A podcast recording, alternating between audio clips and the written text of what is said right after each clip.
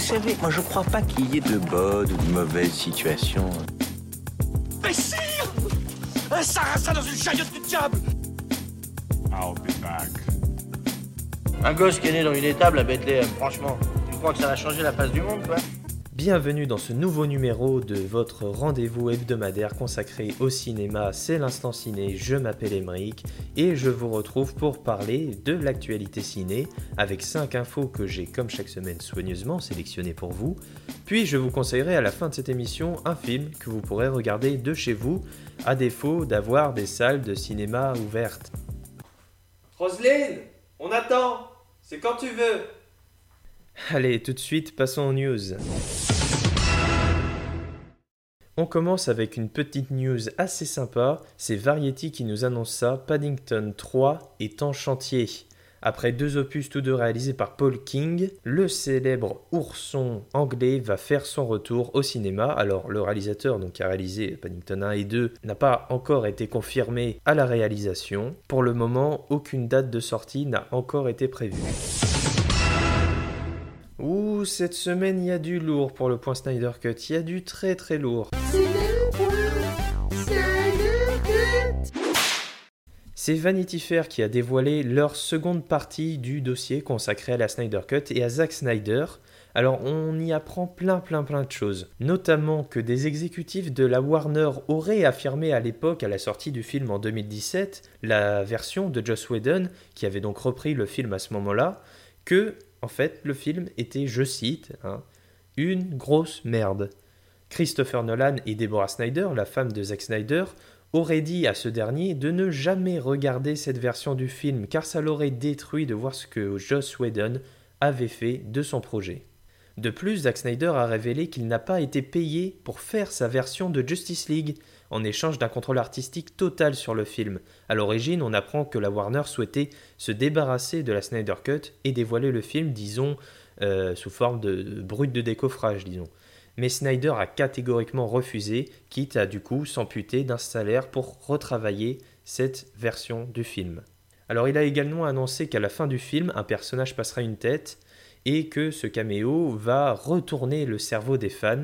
Beaucoup se sont dit que ce serait le retour de Ryan Reynolds en Green Lantern, Ryan Reynolds avait incarné euh, le personnage de Green Lantern en 2011 dans le film de Martin Campbell, mais Ryan Reynolds a mis fin aux rumeurs des fans, non sans humour, sur Twitter, en disant euh, qu'il ne reprendrait pas son costume numérique de Green Lantern, qu'il ne serait pas dans cette nouvelle version de Justice League. Tiens, on reste toujours dans l'univers d'essai comics avec le film The Flash. Andres Muccietti, le réalisateur, a dévoilé une vidéo Zoom en compagnie de l'actrice Sasha Cale, pour lui annoncer qu'elle incarnera Supergirl dans le film. La cousine de l'homme d'acier sera donc de la partie dans le film solo The Flash.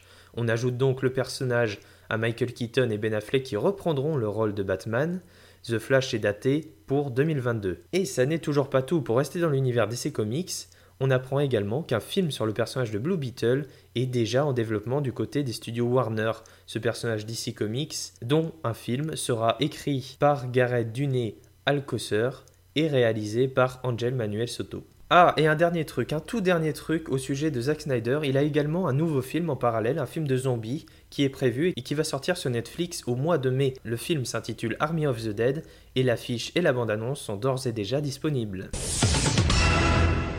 C'était la bande-annonce à ne pas manquer ce week-end, la bande-annonce de l'adaptation du jeu vidéo Mortal Kombat. Alors Mortal Kombat, euh, globalement, c'est de la baston. Hein. C'est du 1 contre 1, c'est de la baston avec des pouvoirs, avec des personnages tous plus iconiques les uns que les autres. C'est un jeu vidéo qui a quand même quelques années et qui a déjà fait l'objet d'une adaptation au cinéma, puisque Mortal Kombat c'est un film de 1995 réalisé par Paul W.S. Anderson avec notamment Christophe Lambert. Le problème c'est que le film n'a absolument pas marché, c'est devenu un nanar complet. Et donc les studios Warner qui ont bien senti l'engouement des fans autour du jeu vidéo, notamment il y a une dernière version de Mortal Kombat qui est sortie assez récemment et qui a très très bien fonctionné, donc, tout simplement, les studios Warner ont voulu capitaliser sur ce succès et ont tenté d'adapter une nouvelle fois euh, cette célèbre série de jeux vidéo au cinéma. Et Mortal Kombat, c'est donc prévu en avril chez nous au cinéma, en espérant bien sûr qu'il soit ouvert. Tiens, à propos des salles de cinéma, à défaut d'en avoir chez nous qui sont ouverts, hein, Roselyne, et bah aux États-Unis, outre-Atlantique, les ciné américains réouvrent enfin, notamment à New York, New York qui était devenu l'épicentre de la pandémie, et donc le gouvernement américain a tout simplement décidé de réouvrir différents cinémas aux États-Unis. Alors pas tous, mais notamment à New York, c'est marquant parce que comme je vous l'ai dit, New York, c'était vraiment devenu euh, l'épicentre euh, de cette épidémie, l'épicentre mondial. Il faut savoir que les États-Unis, c'est le pays le plus durement touché en termes de morts au monde. Mais alors du coup, quelles répercussions cette décision va avoir chez nous en France? Eh bien tout simplement le fait que les studios américains regorgent de films prévus et euh, tout simplement les, armoires sont pleines, pleines de, bobines, pleines de pellicules, pleines de fichiers, pleines de films. Il faut qu'ils se débarrassent des films. On a déjà vu la semaine dernière que du côté de la Warner, ils allaient sortir beaucoup de leurs films en DVD, les plus gros blockbusters. Et donc de notre côté, on risque d'avoir des films qui étaient initialement prévus pour sortir au cinéma dans les salles de cinéma chez nous, et eh bien qu'ils soit vont être direct ou DVD, qui vont sortir directement en DVD ou sur des plateformes de streaming SVOD ou en téléchargement illégal bien sûr. Et du coup, on va avoir des films qui vont être sacrifiés. On aura du coup des films qui ne sortiront pas dans les salles de cinéma en France. Alors bien sûr, euh, tout cela sous réserve de l'évolution euh, sanitaire dans notre pays, ou même aux États-Unis, euh, et bien sûr des décisions que prendront le gouvernement français concernant les salles de spectacle, les salles de spectacle vivants, les cinémas, les théâtres, les opéras, bref, toute la culture en France. On va parler de Spider-Man, puisque les troisièmes aventures solo de l'homme araignée se précisent en effet il a été révélé hier le titre du film. Spider-Man 3 va donc s'intituler Spider-Man No Way Home. Alors un titre qui veut tout et rien dire à la fois, le plus intéressant ce sont les déclarations de Tom Holland, l'acteur principal du film, qui joue donc Peter Parker alias Spider-Man, qui a révélé du côté du Tonight Late Show de Jimmy Fallon que le film contiendrait une des plus grandes scènes d'action jamais vues dans un film de super-héros, une scène qui leur a fallu un mois à tourner. Et également aussi, il est revenu toujours sur les rumeurs concernant le retour des précédents acteurs de Spider-Man, à savoir Tobey Maguire et Andrew Garfield, que les deux acteurs ne feraient pas de caméo dans le film. Il a également dit au sujet de tous ces journalistes qu'il interrogeait sur la présence de ces deux acteurs que tout simplement euh, il ne leur dirait rien de plus. Alors il continue tout simplement de jouer avec nos nerfs, on a bien compris qu'on ne saura pas dans l'immédiat ce qui se passera dans ce nouveau film, d'autant plus que les acteurs du film n'ont pas arrêté de troller les internautes sur les réseaux sociaux en dévoilant une succession de faux titres. Spider-Man No Way Home est désormais prévu pour décembre prochain.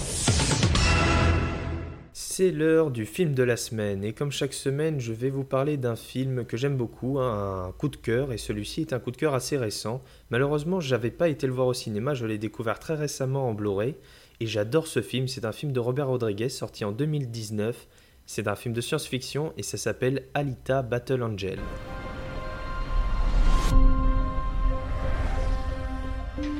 Je t'avais demandé de rentrer avant qu'il fasse nuit. J'ai pas vu le temps passer. Alita, il faut que tu sois responsable. Tu es quelqu'un d'unique. Et toi? Tu n'es pas une fille comme les autres. Quoi, y a un problème? Tu te souviens pas? De quoi tu parles? Ido t'a trouvé dans la décharge.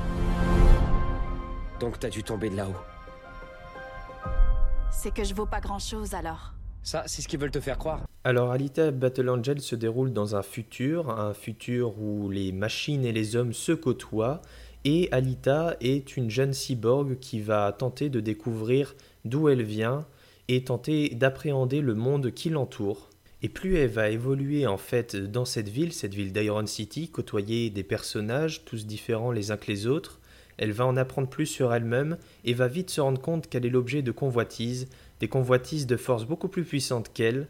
Alors Alita va devoir apprendre à se débrouiller, à vivre dans ce monde, à s'entourer de ses amis, des bonnes personnes dont elle pourra peut-être avoir confiance ou pas, et également à apprendre à maîtriser son corps qui va de plus en plus devenir de plus en plus fort. Elle va apprendre qu'elle peut maîtriser des techniques de combat redoutables, toujours dans la perspective de découvrir d'où elle vient, ce qu'elle était et pourquoi elle est dans ce monde. Alors, euh, je vous dis, c'est un coup de cœur, c'est un coup de cœur, et qu'est-ce que je regrette de ne pas l'avoir vu au cinéma? C'est un film qui visuellement est époustouflant. Il faut savoir que le film, en plus d'être réalisé par Robert Rodriguez, est produit par James Cameron. James Cameron, globalement, c'est celui qui a fait Avatar. Bon, pas que, il a fait Titanic, il a fait Abyss, Terminator, tellement de films qui visuellement et en termes de science-fiction regorgent d'inventivité. Et Alita, c'est ça, c'est de l'inventivité, c'est de la science-fiction jamais vue mêlée à un univers un peu manga. C'est brillant en tout point et je ne peux que vous recommander d'aller regarder Alita Battle Angel parce que c'est juste génial, c'est un vrai moment de plaisir, un vrai divertissement avec des sentiments puissants. Bref, c'est un énorme coup de cœur. Je veux que vous éliminiez cette fille qu'on appelle Alita. Vous avez commis la pire erreur de votre vie. Laquelle? Vous m'avez sous-estimé.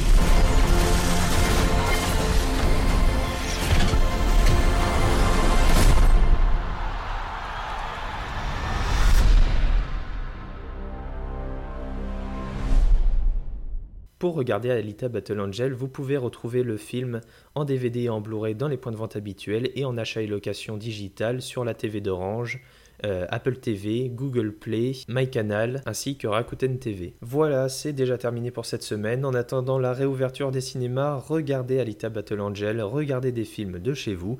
Vous pouvez bien sûr vous abonner pour avoir directement chaque émission dès leur sortie et également me suivre sur Twitter et Instagram. Les liens sont dans la description. Je vous souhaite une bonne fin de semaine, un bon week-end et je vous dis comme d'habitude, à la semaine prochaine. Ça dépasse tout ce que j'ai pu imaginer.